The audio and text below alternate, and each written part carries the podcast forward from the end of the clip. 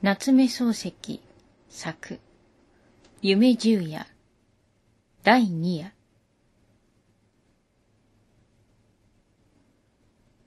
こんな夢を見た。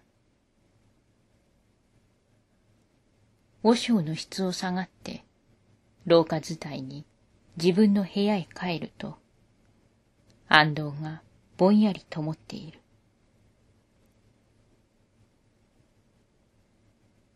片膝を座布団の上について、刀身をかき立てたとき、花のような長寿がパタリと朱塗りの台に落ちた。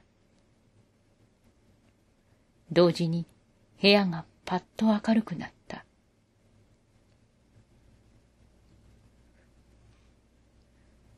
襖の絵は武尊の筆である。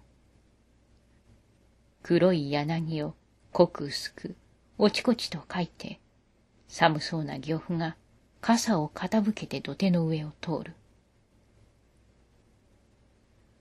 床には海中文殊の軸がかかっている。炊き残した線香が暗い方で未だに匂っている。広い寺だから神官として人気がない。黒い天井に刺す丸安藤の丸い影が仰向く途端に生きてるように見えた。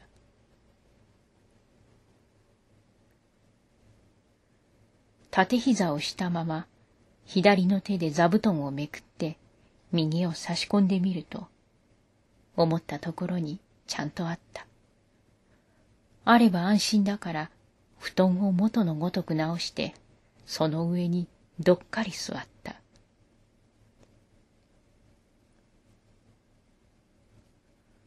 お前は侍である。侍なら悟れぬはずはなかろう。と、和尚が言った。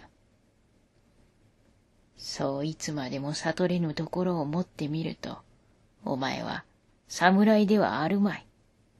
と言った。人間のクズじゃ。と言った。はは、怒ったな。と言って笑った。悔しければ、悟った証拠を持ってこい。と言って、ぷいと向こうを向いた。けしからん。隣の広間の床に据えてある置き時計が、次の時を打つまでにはきっと悟ってみせる。悟った上で、今夜また入室する。そうして、和尚の首と悟りと引き換えにしてやる。悟らなければ、和尚の命が取れない。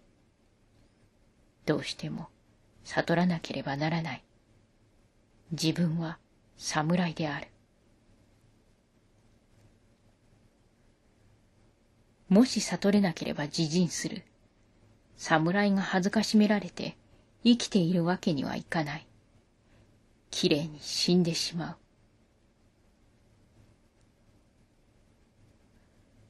こう考えたとき、自分の手はまた思わず布団の下へ入った。そうして、取材屋の担当を引きずり出した。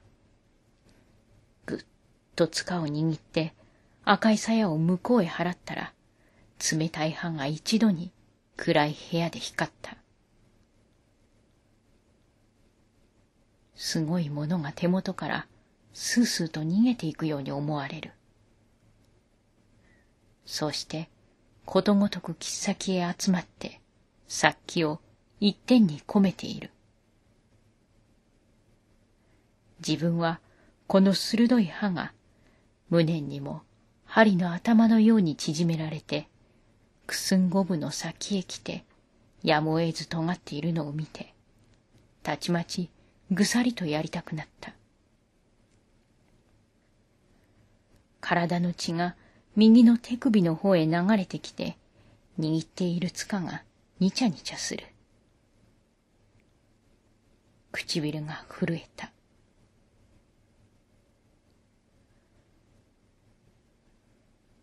担当を鞘へ収めて、右脇へ引きつけておいて、それから前画を組んだ。上州曰く、無と。無とは何だ？クソ坊主め。と、はがみをした。奥歯を強く噛みしめたので、鼻から熱い息が荒く出る。こめかみがつって痛い。目は普通の倍も大きく開けてやった。掛物が見える。安藤が見える。畳が見える。和尚の夜間頭がありありと見える。ワニ口を開いて、嘲笑った声まで聞こえる。けしからん坊主だ。どうしても、あの夜間を首にしなくてはならん。悟ってやる。無駄、無駄、と下の根で念じた。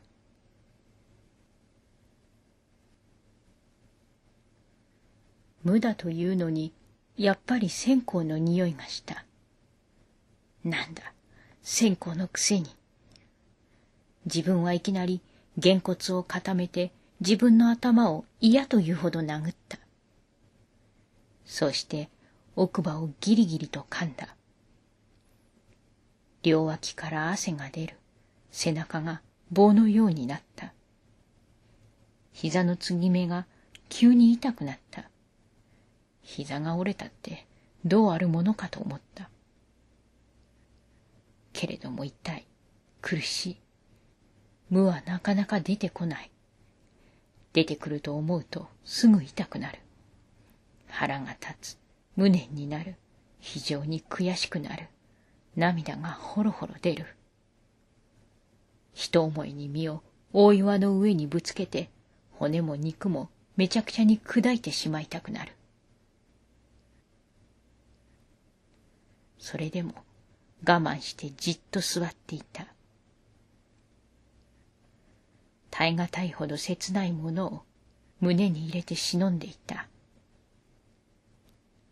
その切ないものが体中の筋肉を下から持ち上げて、毛穴から外へ吹き出よう、吹き出ようと焦るけれども、どこも一面に塞がって、まるで出口がないような残酷極まる状態であった。